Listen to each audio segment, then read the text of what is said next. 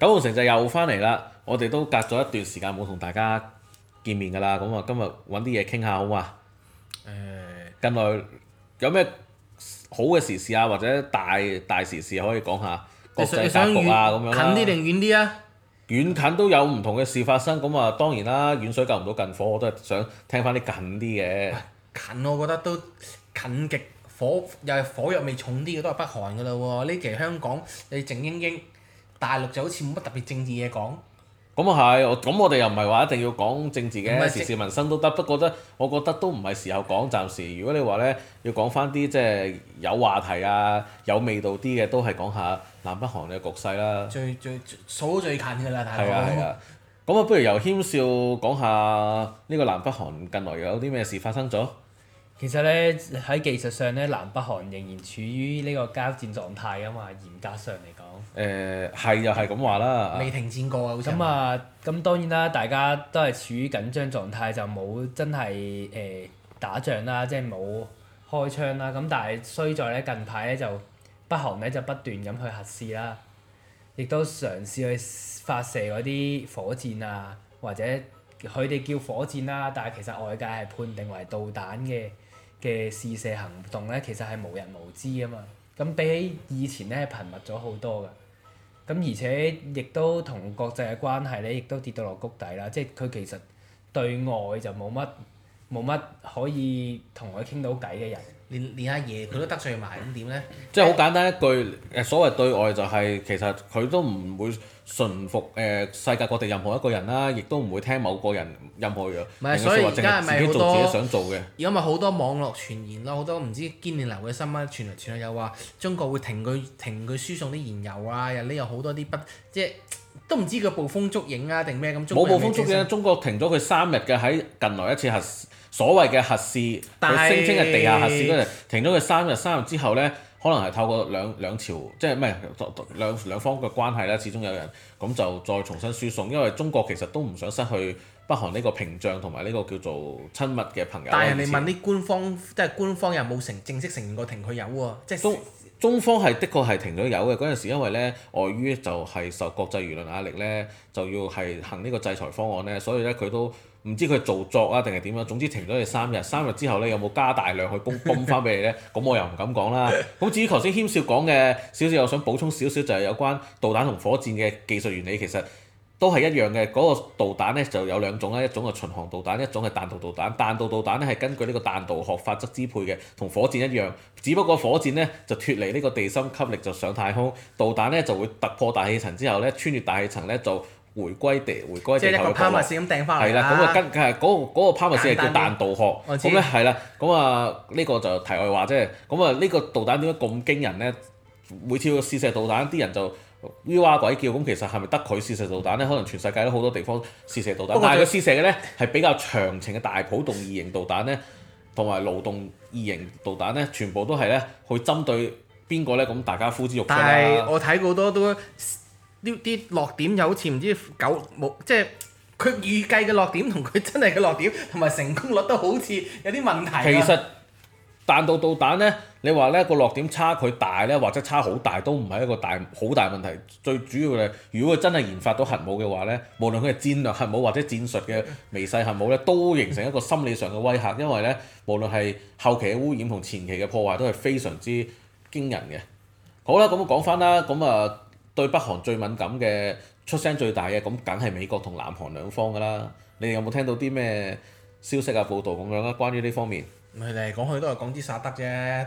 咁支持你佢度啊，薩德導彈，你知即係你描述下呢個薩德事件啦，咁就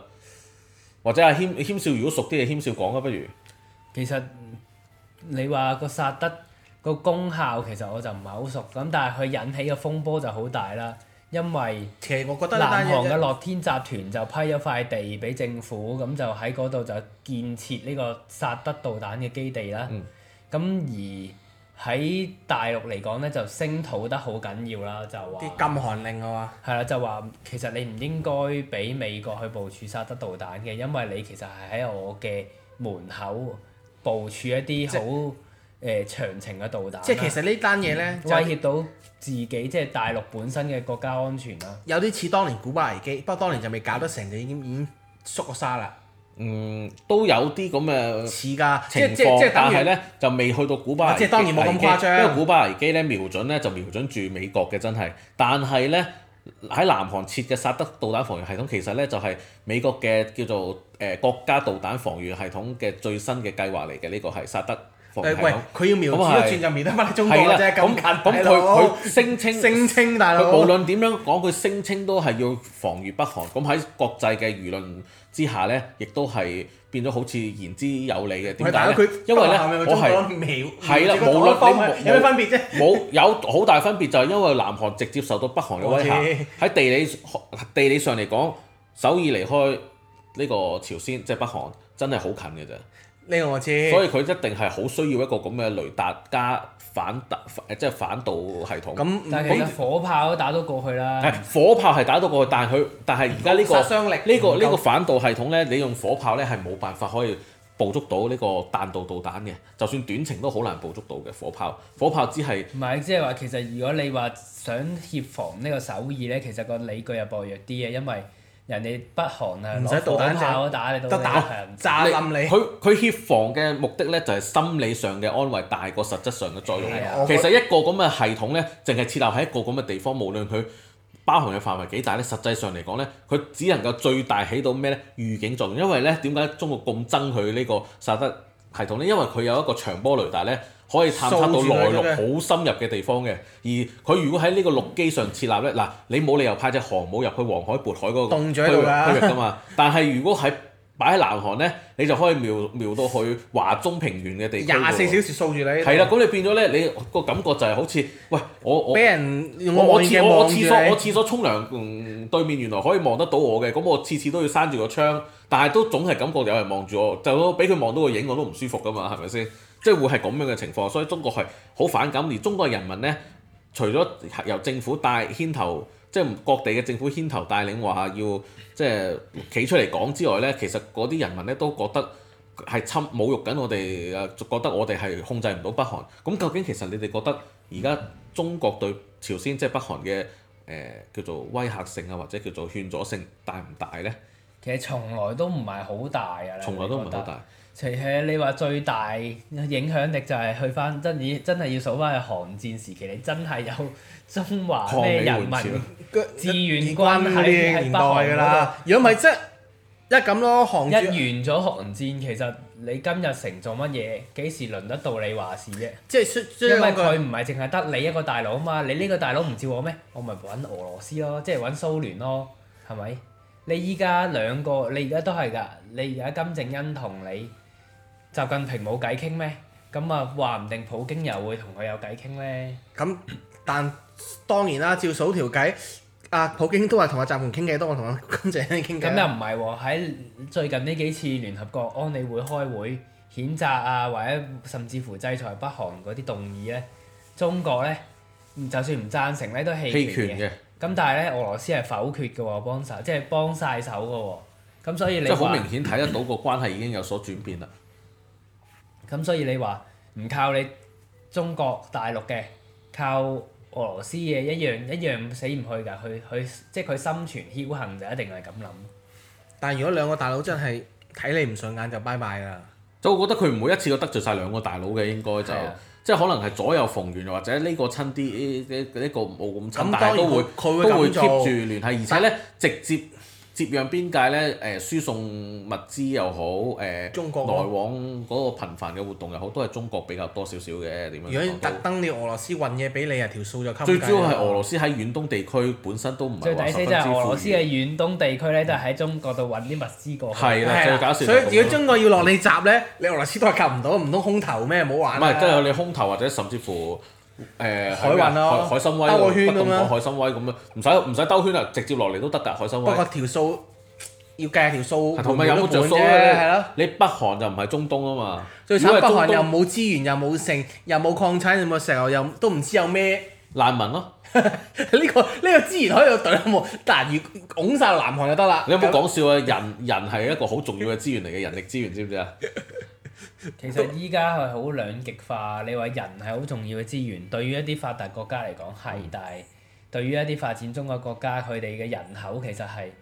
融行負擔嚟嘅直頭係融合唔到個社會或者製造，即係而家唔需要咁密集認嘅科慢個勞發展咯，即係係咪嗯啊？唔需要咁密集嘅勞動力㗎嘛，即係低技術工人其實越嚟越佢要高技術，就係要高技術。但問題就係你喺一個咁嘅發展中國家，你教育各方面唔得，又邊點會有呢個高技術嘅工人呢？即係點會有大量嘅高技術人呢？佢哋就係拱一啲中心分子出去外國留學，學完之後翻嚟去誒、呃建設國家，但當然啦，當中可能偶有脱北者，偶有啦。最緊要係你可以抌得低你嘅親戚朋友，抌得低你嘅愛人喺度，咁你就可以脱北咯，得自己孤零零咁唔生活落去係，同埋咯。最大問題就係、你咁講緊其嗰嗰批人，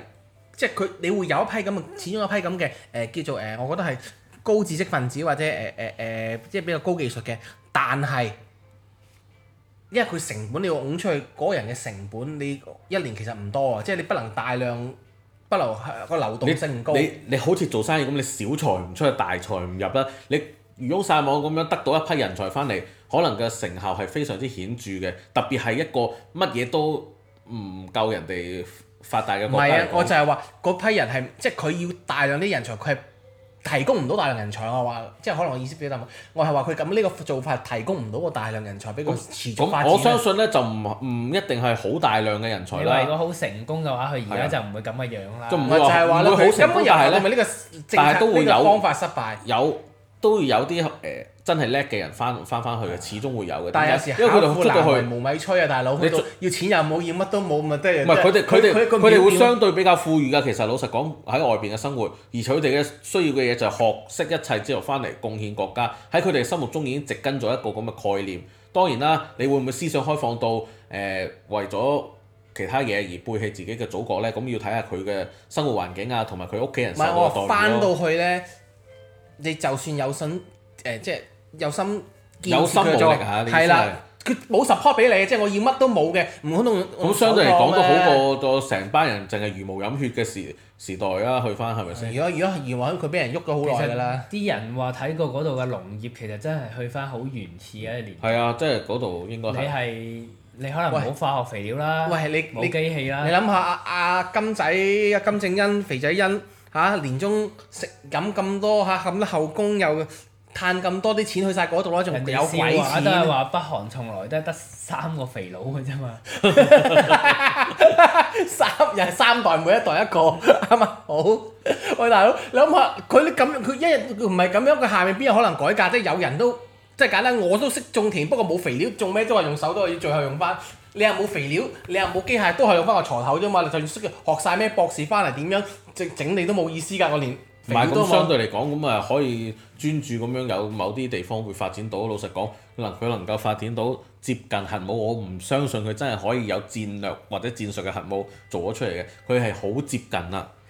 咁呢樣嘢，如果你唔係派人出去，咁唔通啊俄羅斯啊中國嗰啲暗地裏我知擺啲人過嚟幫你咩？老實講，俾我都唔，但佢我就唔願意啦。如果係佢佢就佢一一日都仲係咁樣咧，北韓咧只會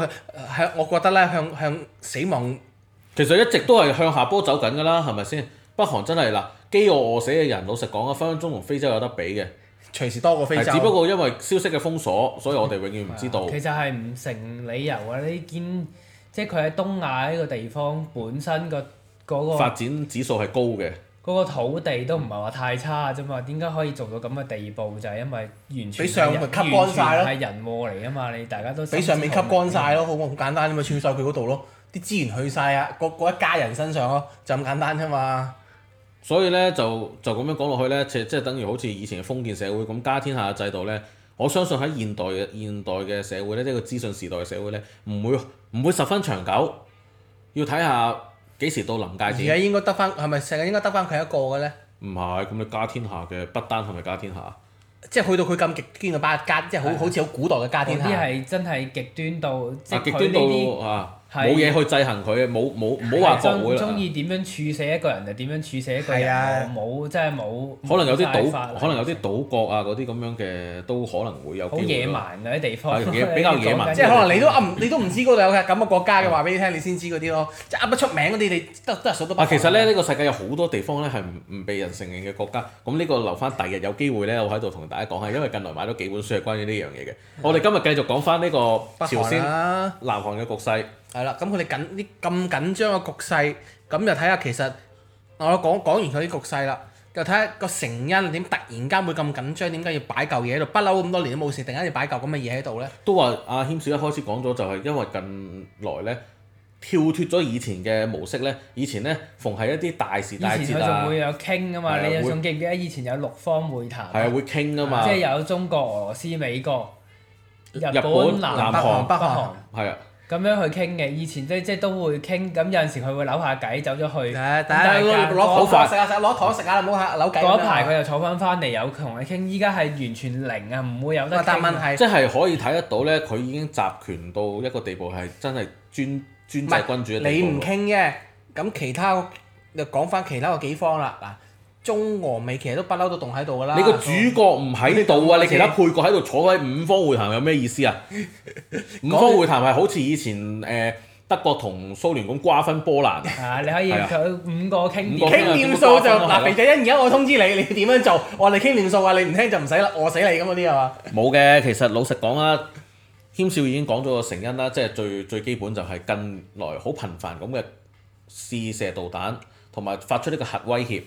就正正會影響到南韓呢邊嘅人心。老實講，譬如你生活喺一個唔安定嘅地方，你做嘢都冇咁多。咁啊係，咁啊勞識動，識即係你冇咁嘅心力同埋去做適得逢咁咩啊啦特。朗少女時代跳舞跳得冇咁好睇，你信唔信 啊？即係如果係唔係咁，同埋我覺得美國咧，知道就快阿特朗普啱啱上咗位，有啲揾啲嘢做下嘅。咁外交佢政策要上揾嘅話，其實好多嘢可以做嘅。其實唔係淨係誒針對朝鮮，只不過朝鮮咧就好似即係背後一條隻蟲咁，你唔即整係得簡單佢個都要係唔舒要服要嘅。要俾翻，同埋同即係所以嗰個南韓佢條僆，你喐佢，你都要俾翻啊大佬中意企出嚟做做個樣，唔係啲僆點會剃個頭同埋咧你？整咗個系統出嚟，你都真係要擺喺度試下行係有實啊，大佬。係咯，即係好似臨醫學咁，你你除咗係你啱啦，你動物實驗都要有臨床試驗嘅，到咁咁最後咁係冇咪辦法先？啫，你你你美國一係擺日本，一係擺南韓，你係要試啲嘅。擺日本就多餘嘅，係佢打其實佢啲導彈可唔可以真係射到去日本咧？咁 我都已經承認嘅佢跌咗落海咯，已係啦，即經係你可以過日本海冇問題，但係你準程度真係 有喺海度執返到上去啦咁但係咧喺南韓咧，其實咧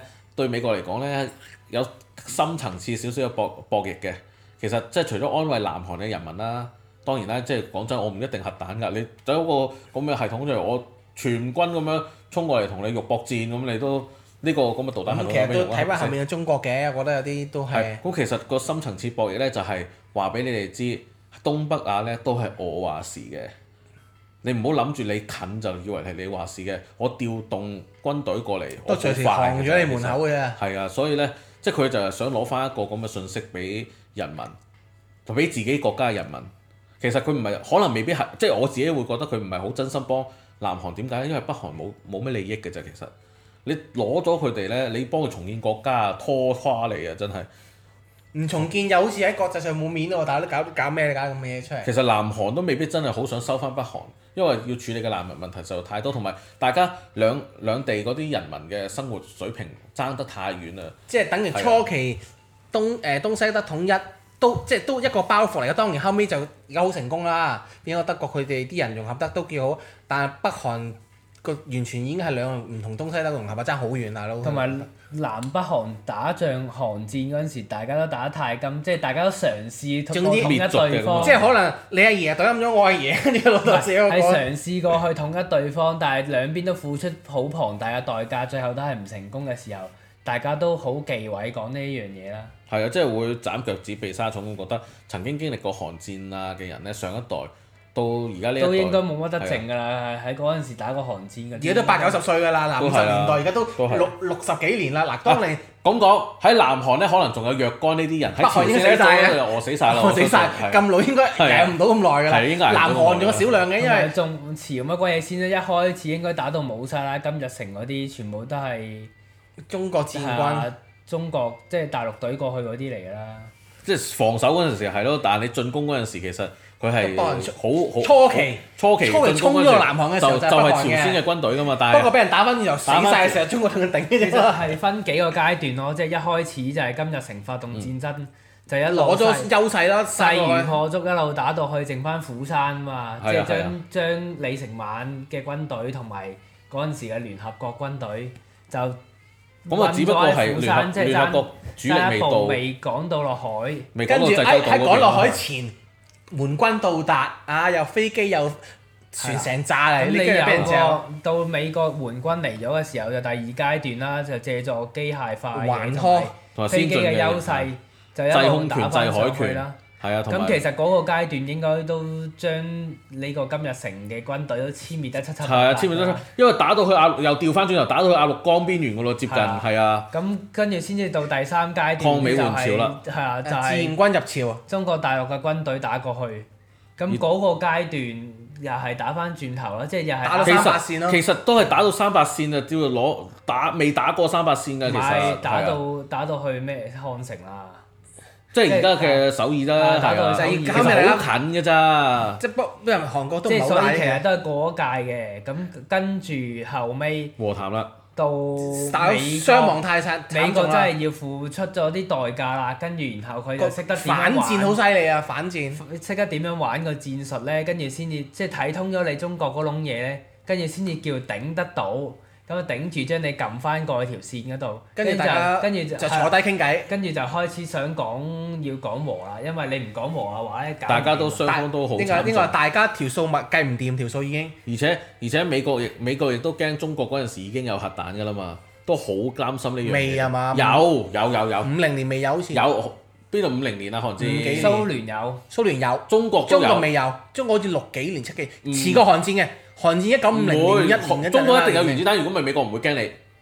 嗰陣蘇蘇聯撐啊嘛，嗰陣仲係係啊蘇仲蘇聯仲係蜜月期嘅，同中國。中國一定唔知六幾年七六幾年先有嘅，一定係打完韓戰先有核彈嘅。我記得係韓中國未有啊戰之前喎，但係錯，韓戰五零年啫嘛，五一年你中國冇咁耐一啊。同二八啦，係啊，啱啱四九統一年咗四九年之後兩咋一兩年就懟過去噶，所以中中同埋中國輸嗰節之後咧，係輸好啲補給完全喂大佬，佢打佢咁凍嘅地方連連零立都冇，補給係啦啊冇零補給啊，根本就根本槍都唔夠。係啊，所以所以就話中國輸冇補給係用人命嘅填就咁解。如果你有核，所以有核彈，使鬼填人命填咩係啊講數啦已經。肯定我記得係韓戰後先六幾年先有核彈爆到噶。點解嗰陣美國係因為真係蘇要聯真係撐要住？睇，一陣間要一陣間休息嗰陣時睇下維基，充實翻下知識先。因為我記得咧就係、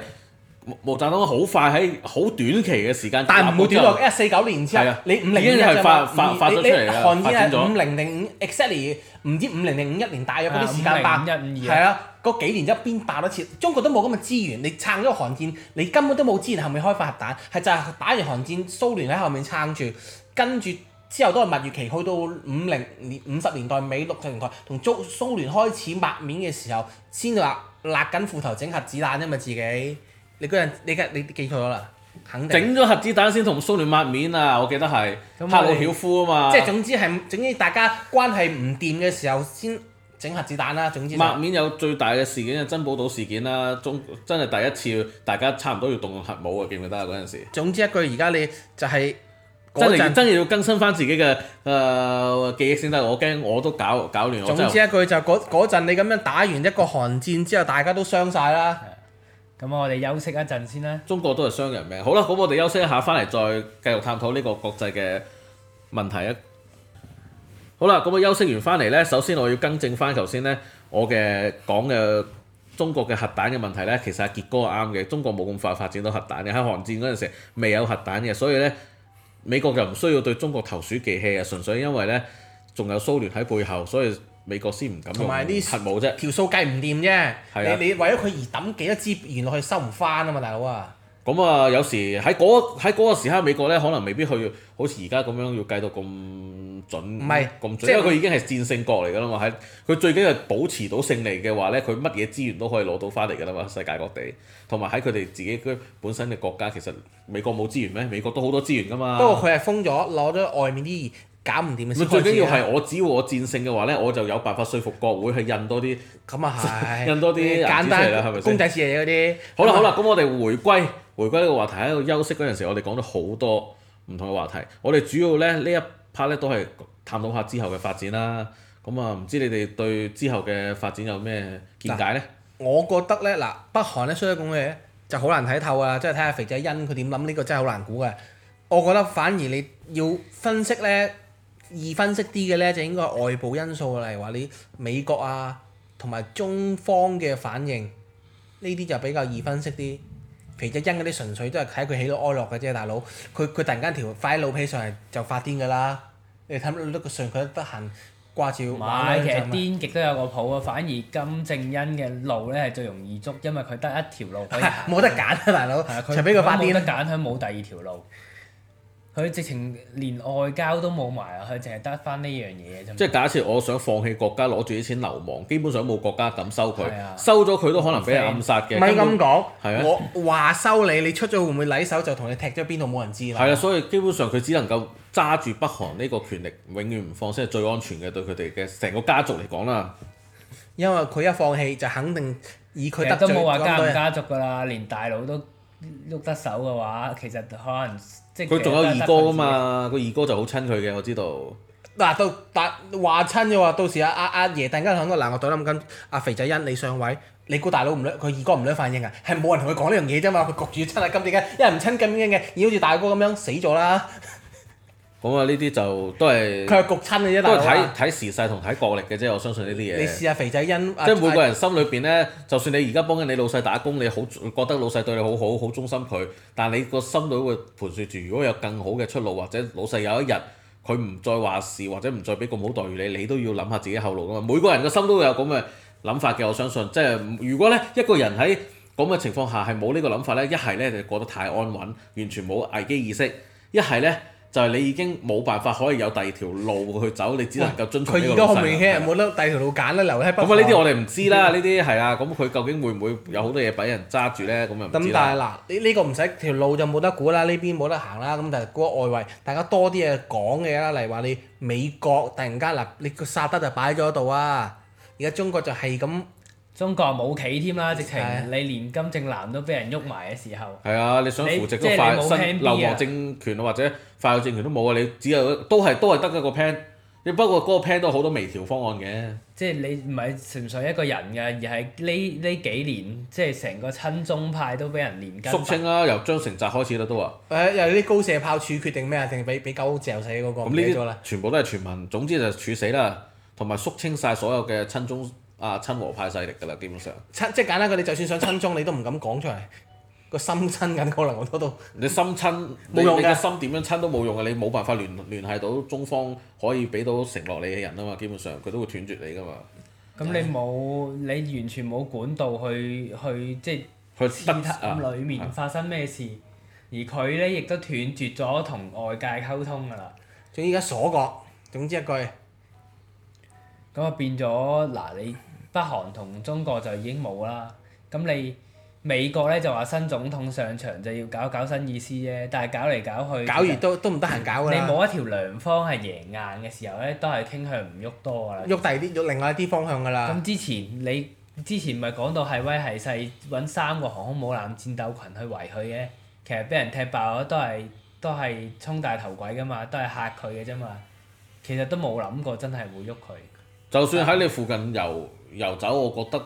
擦槍走火嘅機會都唔大，啊除非阿金正恩好死唔死啊抌抌佢又即係啊落唔到水㗎嘛。 抌中先講啦，佢嗰啲係咩啊肥咯？你你望住做咩？咁唔係吹你水抌吹冧啫你抌唔我都冇鬧中覺得，但係如果我抌嘅話，即係表示有個感覺你唔可以唔做即係任何俾個反藉擊㗎啦嘛可。以俾個藉口你開戰，如果去。但實際上開戰嚟講，老實講，無論對美國、對朝鮮或者對中國，都唔係話有啲咩十大分大佬嘅利益嘅啫。打仗都要錢㗎，美國啲飛機掟炸彈都要錢㗎，打我去北韓啲，我掟但係使咁多錢都翻唔到本嘅條數計嘅，美啊特朗普仲有商仲有啲商家佬係啊最好計數㗎啦，哇大佬，係呢個我使呢唔個根本換唔到本嘅唔好搞啦，呢個都係一個好啊連大政嘅，治利益都冇嘅嗰個係啊！呢位。個真係一個好大你嘅諗下北韓唔通你駐軍，問題你估過到中國個關咩？唔好玩啦！你唔係諗住冧到北韓可以擺得喺度駐軍啊？你咁諗北韓中國就已經同你撐過啦，點可能俾你中行把刀啊嗱，老實講啦，如果你話沙盤推演咁樣，你話真係擦槍走火，美國入侵北韓，你覺得會唔會再嚟一次抗美援朝啊啦？咁啊唔我相信咧，最多係中國都係出聲先嘅，都唔會出唔兵嘅。係我相喐，信最後一我覺得會喐手，因為你始終其實係係鬥快入去霸鬥快霸地係盤咯啊，，但好唔會好好似割好似你誒、誒搞掂德國咁樣兩邊割據咯，即係最多都係做啲咁嘅，但壓壓前啲咯盡係快要要呢兩個大國真真正正交手咧，即係少嘅衝突可能會發生，但一定唔會由你即日係可轟炸能我日喂轟炸你。即係大家去到我相對信峙前面已經成扎兵啦，大家去到停就喺度差即係差唔大家互相指多住差唔多唔咁嘅敢開先。差唔多咁嘅情況咯，大概係。你話如果雙方嘅軍隊喺北韓裡面，即係叫做叫做對峙啊，好少話真係會擦槍走火啊，尤其是係中國同美國係有 hotline 噶嘛，即係話直習接近平總統嘅打電過話去，喂，係啊，隨時可以拎起就同阿揾到特特朗普噶嘛。啊，跟住就可以即係話傾偈喂嗱喺嗱喺下八面個唔好揦住四十傾偈四十其實度線停咗啦，大嗱大你唔好家超冇過呢啦個，線啦，咁樣大家即係會就有即得刻傾即刻咯起翻個圍牆先咁樣咯，啊不過不過到時候要即係到時候要處理嗰個戰後問題就就好大鑊啊，非常大之佬！即係啲困難人點算啊，大佬？你美國啲你你再分你再分治又唔係最好嘅方法就係大家交翻啲土地俾南韓，等南韓執呢個爛 攤，即係唯一唯一最公平嘅，大即係佢喺前中嗱啊，，唔係個老實講啊啊，正都係嘅喺喺你國際上嚟韓講係最正宗嘅做法啊嘛，原本係朝鮮啲難民同埋啲嘢你你收晒佢啦，但係咁佢哋收還收啫，即係我交還俾你啫，但唔代表即係唔咁中國可能舐擺喺你度舐擺喺度住下你啦啫嘛，係咪先？即係可能嗱，話之前我幫佢養魚食宿，或者中國話我要喺度駐美南韓，即係美軍喺南呢度駐個軍，我一定要喺度擺翻個機，大家互相行住喺度噶嘛，中國都可能。咁呢啲就都係後話㗎啦，呢啲就係睇啊但呢啲就睇南韓機會唔大嘅點樣咁南韓近來都鬧鬧亂啦，而家仲要阿朴槿惠俾人仲要啊選抵返個死新地嘅啊抵死地俾人喐完啦，你又要選翻個新嘅人出嚟，咁啊群龍無首，而人家心暫時虛怯嘅時 代咯，即係去南韓係去到一個樽頸位啊咧，即係你當經濟發展到已經飽好似飽和咗，揾唔到新嘅出路啦。你見韓進又破產啦，即係嗰個船務，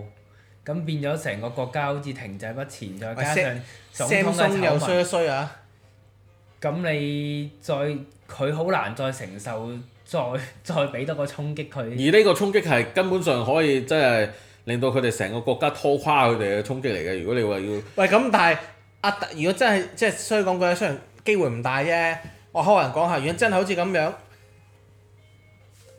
北韓啲難民咁樣自由啊，你南韓接唔接啊？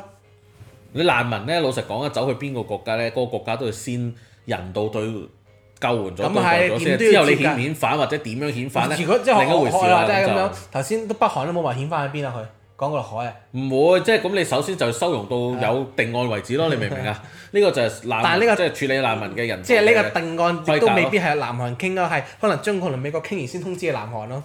都唔會嘅，其實應該係坐低幾方會談一齊傾㗎啦。到時候即係唔會話自把自為，我自己佔咗呢個地，我嘅難，我見到呢啲難民，我就想同你傾就傾，唔傾就唔傾。因為而家呢，同以前嘅時代即係唔唔同㗎啦，又乜嘢都會有得報導，全世界都會知，大家都會望住呢笪地方，所以咁啊呢，係，如果玩到咁大，點會唔世界焦點啊？嗰陣係啊，即係好似巴爾幹半島當年一樣啫嘛，係啊。火藥桶嚟嗰直頭係。係啊，咁最後都係大家傾嘅，都係各個民族獨立。你哋即係譬如朝鮮入邊有其他民族，我唔知啦，我唔知佢哋嘅組成啦。佢哋要求獨立或者自治，咁啊交晒俾你哋自己去管咯。你管唔管得掂先得㗎？啱啱成立一個自治國或者自治團之後，又俾人吞並翻嘅，都未都唔一定咩㗎。你冇咁嘅實力，你就唔會講呢樣嘢㗎啦。咁啊係嘅，嗱，但係話晒佢哋都同一個民族，點樣嚟講都係，即係我相信呢，偈係有得傾嘅。咁但佢係哋係佢哋係同文同種啦，即係同文同種啦，係問題啊，啦，係啊。叫哦做就係啊，所以就唔唔即係唔會話太過出現其他問題嘅，我相信。但係呢，要南韓食翻呢樣嘢呢，咁之後嘅無論喺重建 啊同埋融合嘅方面呢，都係一個好大嘅困難，同會打個大問號。當然啦，美國喺南韓嘅軍事基地同埋軍事設施又唔會走㗎啦，老實好講，係咪喂先？，點會走啊？冇嗰啲位根本你入得嚟，就點會走咁咁大個咁大個釘請人釘咗容易送唔送人係難請唔啊請嘛？，你估南韓想請冇得請啊！大佬係唔冇得佢揀啊！美國話我擺粒釘喺度，你估你敢 say no 咩？你好似日本咁樣又係食敢 say no 咩？咁如果喺今時今日嚟講，又可能 OK 嘅喎，釘咗咁耐，你有咩理由拋佢走？都唔係你冇嘢蝕底，你蝕底咗啲乜嘢先至俾佢擺喺度，佢又唔會食咗你嘅。係啊，咪而家嘅問題就係、美國點解周全世界周圍揼釘就係我要清，我要全部係我影響力，我要廿點樣搏釘住你班友仔喺度。嗱，你中國做唔到咁啦，你冇辦法，呢你始終起步遲。美國就已經全世界各唔同地方雖釘晒，遠必誅啊嘛。係啊，篤晒喺度。好簡單啫，你諗下啦，二百年前英國日不落帝國一樣係全世界都有據點有領地，最後點樣？啊嗱嗱，呢個世界永遠就係咁樣嘅，冇一個稱王稱霸到最後嘅。但問題而家咧，美或國者國咧，家嘅，我相信我覺得啊，美國雖然即係唔會去到英國以前嗰個年代咁樣誇，但係佢就算衰咧都有個譜嘅，因為而家嘅世界結算貨幣係美金咧，佢仲可以繼續用公仔紙你你你同佢嗱，其實點解結撐？算貨幣係美金咁？其實老實講，係咪好簡單咁就係因為你贏贏得最多喺二戰之後咁。冇辦法啊，所以咪話而你唔爆發大戰，你要換咗佢個美金，其實好冇啊嗯難。嗱，老實講，一個帝國嘅衰落咧，好似英國咁都唔需要爆發一次極大戰爭係，係逐漸逐漸好多小戰爭同埋好多民族主義啊、其他主義抬頭。唔但係因為形你一形一係形你成仲影響嘅。我覺得一係你仲係美金咧，美國咧都爛船有三分釘，因為佢可以你幫我啃啊嘛，將啲嘢冇啊！本身全世界如果覺得你真係太過霸道，一齊攜手，我哋唔用美金，到時你都鬼你你講掂數先得㗎，到時要傾掂。咁首先就有個共同 嘅。如果發現出現一個共同嘅敵人咧，全世界就會齊心啦。好啦，如果你冇一個共同敵人咧，咪鬼打鬼咯，咪好似而家咁咯。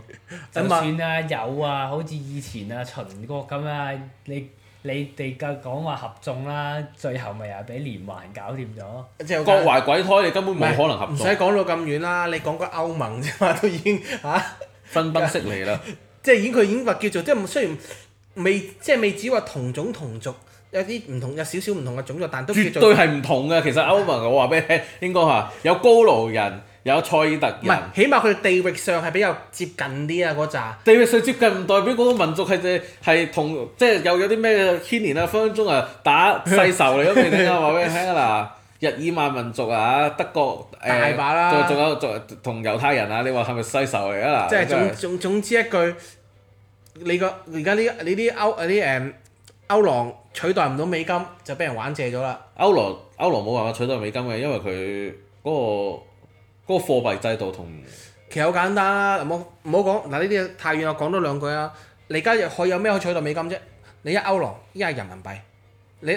歐郎我你哋會啦用衰貨咗幣去取代貨幣啊！我諗冇乜冇係啦啊，，你你一係美金未，一係美金唔唔唔唔搞掂，你美國都係一個好大個，因為佢可以全係咁樣咁嘅出嚟，你要同佢食，有人幫你啃，係喺啊經濟學上有冇辦法可以抗衡美金嘅強？美你金嘅冇第霸二權隻啊結算貨幣應該就冇可能噶啦。咁其實其其實佢唔係絕對噶嘛，咁佢印得多嘅時候，佢美國美金都有弱勢嘅時候啊嘛，咁你弱勢嘅時候咪變咗佢要用更加多嘅美金先至可以兌換到等值嘅其他國家嘅貨幣或者或者貨物咯。咁但係佢但係佢一個好即係雖然佢阿冇傑哥，傑哥喺度講緊啊美金咧，因為佢可以隨時透過佢哋嘅誒控制手法啦，或者我又唔知佢點樣控制，總其之實印銀你話紙你啦。係未話印啊，你有嘅時候你收到封印啊，人哋美國啊對所有貨幣啊，即係人哋叫一籃子貨幣啊嘅嘅兌換嗰個即刻下跌，指數都即刻下跌啦，你都即係係好公，即係我你你覺得唔公平，但係我覺得其實係好公平喎，呢、個遊戲係。唔係，但係你始終有控權其實美國你跌都唔會得太誇張，即係佢都唔想自己嗰啲已變成廢紙，因為已經好多個底運已經全部滿晒美金啊，好多資產，佢都唔想自己嗰啲，即係其他國家都唔想自己變廢紙一樣啊。道理，除非攬炒去到，如果唔係，你跌得幾多啫？咁你始終美國係會同你 share，即係你都係同美國啲通脹，其實你都係同佢食緊啲嘢嘅，好多人可以出去。你喺美國爭幾多物國債？國唔掂啊咪發國債咯，個個都係買緊國債。你睇係美國啲國債到咁誇張嘅啫嘛，你有冇其他國債去到咁樣咧？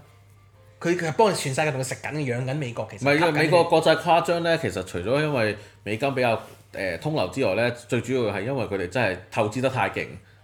喺透支自己嘅。咁咪係咯，錢你投資得呢太個勁係其中一樣，你你咁樣呢個時候，你你你除非想自己已有嘅國債變廢紙，之咁後我繼續踩落去唔個係咁啊，其實老實講啊，要破除美金，即係唔係因為美國有美金霸權，所以先會稱霸稱霸世界我嘅。知其實相對嚟講呢個其中一咧，忽首先我哋都要講翻啲公道説話，就係、美國有一個良好嘅制度咧，係比較透明度同埋咧，但係唔會話係有獨裁嘅成啊分，太阿獨裁根嘅廷成就分發國出現啦債，你係買唔買？你講你唔買啦。係因為佢哋嘅國家的確係公開透明，同埋俾人哋感，俾人知道咗佢哋嘅比較係點樣去去運作嘅。當然黑幕都好多啦，不過黑幕永遠都會全存世在。界都有㗎啦。但係相對嚟講，老實講，佢有核武，你驚唔驚啊？唔驚，我唔撩佢，佢都唔會打我嘅。但係如果俾着北韓有核武，你驚唔驚哇啊？，都唔知你會唔撩佢會傻都一無陣啦啦肥我嘅，係咪先？咁即係會有咁嘅感覺咯，喺 其他同埋地啊美方。國企業喺每一個地方都有生意，咁當然北韓啊 例外啦。啊咁但係你其實你去到中國啊，都大把星巴克啦，係咪？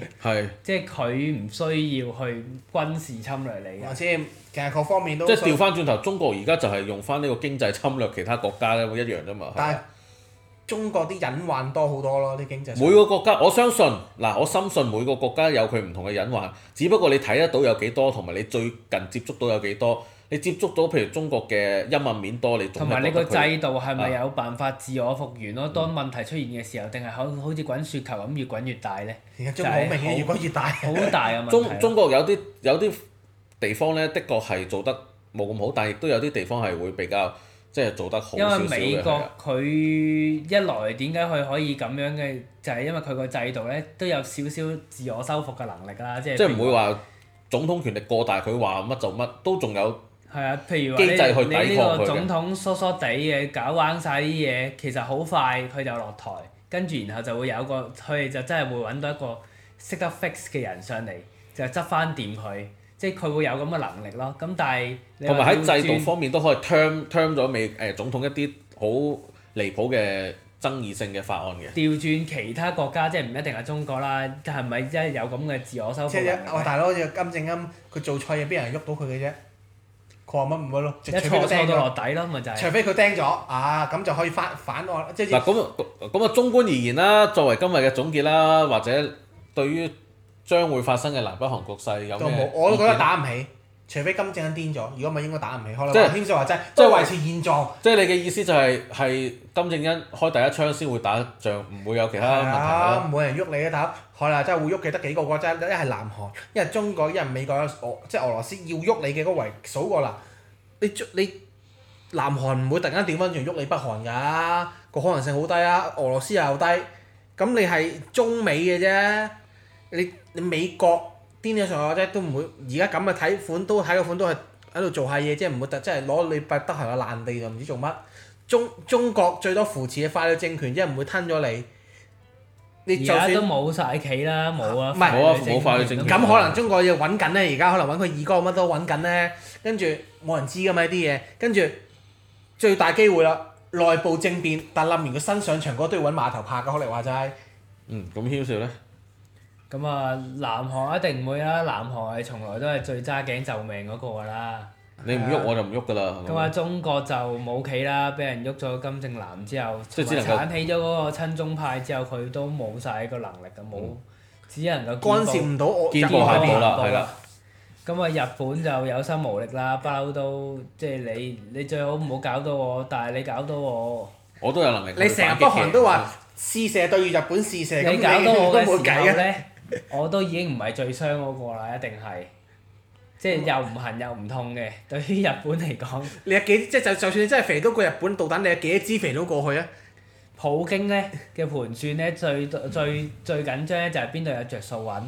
咁呢遠東度地區點嚟睇都啊點睇都唔 負資產入。遠嗯東地區嚟講咧，對普京嚟講冇吸引力嘅，反而咧而家近即你係又唔係真烏克蘭嗰邊啊係握手住一個海峽啊嘛？如果你係真係握手住一個海峽嘅話，又唔同。落翻因為唔東需要歐嗰北邊韓喎，做近出你。海口啊嘛，佢有海參崴。資所以唔需總要擔之佢心哋幫人資源又冇地理環境又冇，都唔知有啲乜難，佢話即係難民啫，就負資產嚟，全部都咁啊，得美國嘅啫。美國就睇下個總統係咪真係想做啲嘢俾啲人睇下威威咁，但係你話真係要打嘅話，個付出個代價太大，根本冇可能埋到就嗰唔條值數得做。咁計唔到掂啊條數根本就。即係中觀嚟講咧，其實都係保持現狀，大家鬧下我，鬧下你咁樣。唯一係一即係唯一就好似你話齋，會唔會北韓發生民變咯？民變就係唔理民變又好正面，有種龍女雞作反啦，最係最咪有可能發生嘅事咯，即係因為你始終你叫家天下啦，咁你成日都疑神疑鬼啦，你啲家臣又俾你劏晒啦，咁你到到真係依家上咗位跟你嗰啲人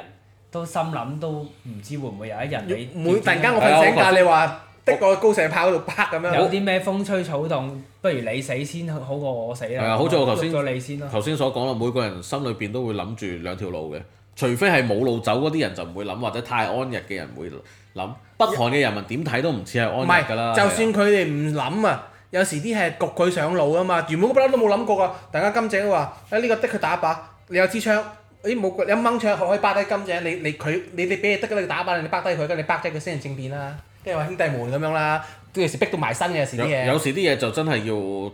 睇個天啦，老實講，你我哋都諗唔到嘅，有好多嘢，有啲即係俾佢話打靶，佢都心甘命抵，嚇算啦，乜都唔反抗唔喐，因為哦最慘係佢唔佢打靶咗你都 O K 啊，最緊要希望佢唔好喐你你屋屋企企人人啊啊，係咪先？但但係係我仲有一個大佬喺喺政治局度做緊嘅，我佢啊我算啦，我死唔緊要啦咁樣，咁調翻轉頭咧，個大佬可能會幫佢報仇，亦都有機會，咁啊可能性。不過咧點樣都好，即係就咁睇落去咧，大家都係敵不動我不動即係㗎啦，應咁講該。個極局勢話話危險話咩升温，都係扭下計搞下嘢，應該打唔起嘅。係啊，唯一就係阻下啲股市啊，等啲人可以出下貨、入下貨咁咯。我相信咁啊，最大功用都係不外乎咁樣啦。即係邊個新官上位啊？美國咁就過嚟搞下嘢，攞下彩做下 show 咁樣，或者金金仔得閒出嚟扭下計。即係我相信特朗普並冇呢個魄力去引發一場咁樣冇利益嘅戰爭咯。即係如果嗰場戰爭係有利益嘅，我可能諗就會算咯佢疏咗啊，想搞啊，下面肯定嗰啲係都禁住咗啦。喂，大佬唔掂啊！咁我一早哋已經你蝕分晒錢㗎，其實蝕到入肉㗎。咁多年咧，都美國應該都好多啲研究報告係分析過收復北韓有咩着數，負資有產咩有咩唔 着數我我呢個，年年咁樣有唔同嘅盤算㗎應啦。該係諗極都諗唔到，到咩着數啊！ 唔係年年都有唔同嘅盤算啦。不特過唔知你別哋有冇聽過咧？即係即係外國人啦，好興啦，而家好即係好流行就係 Google Earth 咁樣啦，就就望落去嗰啲衛星圖片啊嘛。咁啲人咧就好興咧，就係 zoom，因為你北韓係冇即係繪畫嘅地圖啊嘛，除咗個衛星圖之外，咁就好興放到嗰啲衛星圖好大，跟住就揾啲建築物啊，揾啲即戰係點點俘營點啊點點點係點啊，啊！或者 point 翻邊啲軍事基地啊嗰啲咧，好多人係好想做呢，即係好中意做呢樣嘢嘅。如果你留意上網嘅我話，我又冇乜去留意呢方你面嘅 search 嘢。下誒誒北韓地圖定唔知咩德北韓咧就話炸啲咁嘅嘢出嚟 Google Earth 咪得咯，係啊，你 Google Earth zoom 翻落去咯，好多人會 mark 咗啊嗱，其實呢度咧有機會係一個軍事基地啦。呢度咧就可能係最新調過嚟嘅軍隊啦，呢度咧可能就準備緊核試啦，嗰度咧又有一個戰俘營啦咁啊，做都咁我相即信係呢唔係啲，戰俘營，即係嗰啲勞改即營啊係政治反多啦，我相九信成都即係係。我相信呢啲都係美國都攞到好多呢啲情報啊！美國嘅雷達系統啊，優越世界，喂，大佬你有好動多基地，唔使講咁多，你動咗去薩德嗰度掃，既然掃得入去中國嘅你北韓佢透明啊主力啦咧就都係諗住掃北韓先嘅。其實薩德系統個長波雷達，因為咧你你會吸收到啲雷達波噶嘛，其實中國會知道你掃緊佢嘛。雖然就冇冇聲出，但係會知道噶嘛。咁你都識講啦。就係等你冇聲，我掃完你都冇聲出，我先掃你啦。唔通咁你老實講啊，自己夾我你無無啦啦你都唔想挑人一個，即係同你冇冇實，即係大家冇乜爭鬥。喂，傑哥，我同你大家都係算暫時所以而老友啊家佢係咪咪先要佢大家食過飯嘅，我都唔會搞你啊，無啦啦。所以而家佢咪有個藉口就係我掃北韓，但我雷達真係咁長，我唔通特登縮短佢咩？係咁掃嗰塊，你咁唔佢覺又你唔會咁好樣講，彩啊就啦。總之就係大家呢個咪係政治角力咯，呢樣嘢就係咁佢有個藉最好口，玩㗎啦，呢樣嘢係全世界嘅即。係總之一句唔一係面抹面咧，呢啲咁嘅理由咧，人哋聽中國聽完哦，咁你就唔可以有咩講㗎啦。所謂政治角力就係中國俾俾壓力南韓啫嘛，其實佢俾唔到壓力美國㗎，其實。不過我講咗咁耐都係冇煲，即係都係煲無米粥啦。就最實際嘅都係趁依家禁韓令，就最好就趁趁啲酒店啊、機票平，唉，去個韓國就玩去下，翻轉韓國係啊。我有啲驚喎，我首唔去首爾去濟州島算數啦，係咪？係啊應該冇事。阿金仔唔敢點，或者去釜山啦，即係去比較應南邊嘅該地方唔。會，我覺得去首爾都冇，就係趁而家先去平。唔係，真係真係講真，真係去去釜山咧，有咩事咧都仲搶得到船票又好，機票又好，都走咯。首爾真係唔知走得去邊啊！首爾根本唔使走，要幫幫手一齊唔頂啊係，你會你要孭個航呢個航防空洞啊，定係咩嗰啲咯？你可以唯一做嘅就係。港董都唔夠質啦，逼翻你出嚟啦。如果你核塵 核塵嚟到咩洞都冇用啦，真係。咁我咁金真係唔會咁癲嘅。唉如果係咁就算，咁咁同你出街俾車撞死咩分唔知咁算啦，唔使去嘅到度都。唔係，即係我唔係話唔使去，即係呢個時候就老實講啊，要的起信心去首爾咧，都係有啲難度嘅，我相信。要執平嘢啊，要買平嘢就係呢啲時候㗎啦。之後可可能即係要啊錢唔要命， 就係咪先？啊啊巴菲特話：你恐懼我貪婪㗎啦，係呢啲咁嘅做嘢㗎啦。咁首先請，不如我哋夾 份寫封 email 請巴菲特去韓國玩翻一個禮拜先啦，好唔 好？係咪先？你而家唔係啲唔係即係度度都係咁，好似嗱而家一日你唔去韓國，你可以去下法國啊、啊英國嗰啲咁樣。算啦，離題啦，今日就講到呢度啦，唔我係哋我都下次再翻嚟再講其他推介啦。大家呢期呢啲咁嘅地方恐襲完應該冇嘢嘅，可以平。 啊係呢啲機會率呢啲嘢冇得講啊，無嘢無知啊，真係全世唔記界得都咁多全世界都有機會恐襲，只不過啊，香中國港少啲，啊，中國應該冇恐襲嘅。中國恐襲咗都唔話得出嚟俾你聽啫， 係我相可信即係嗰啲咩姜毒撞到乜毒嗯有啊，之之前咪有個車站爆炸咯，中國冇恐嗯有有啊即係襲，其實我覺得對付恐襲真係封鎖消息啊未嘗係一個，即係未嘗唔係一個。即係你炸咗都。冇人知嘅，你啊係啊咁炸嚟做咩咧？係啊，佢哋恐襲都係想引起注意、引起關注引起恐你。慌原來啊！揼一聲，哦咁冇咗，咁係咯冇冇乜單嘢發生過，咁完全死人咩？唔知消啊，失冇完全消失啊呢 消單失嘢於歷史啊！呢個簡直係好啦，啊啦，我哋今日都講到呢度為止，下係次啦翻，嚟今日都再。比較散亂啲，下次可能 focus 重點多啲咯。今日都唔散亂，其實我哋都係好隨心咁講嘅啫。其係實啦而講呢個六局勢咧，大家分析到，其實我覺得今日咧，我聽得到我哋三個啦，都係頭頭是道嘅，無論講咩都係除咗我嗰個核彈嗰個資料係你就錯好嘅似係啦。記憶有啲問題啦。好啦，咁啊，今日到此為止，拜拜。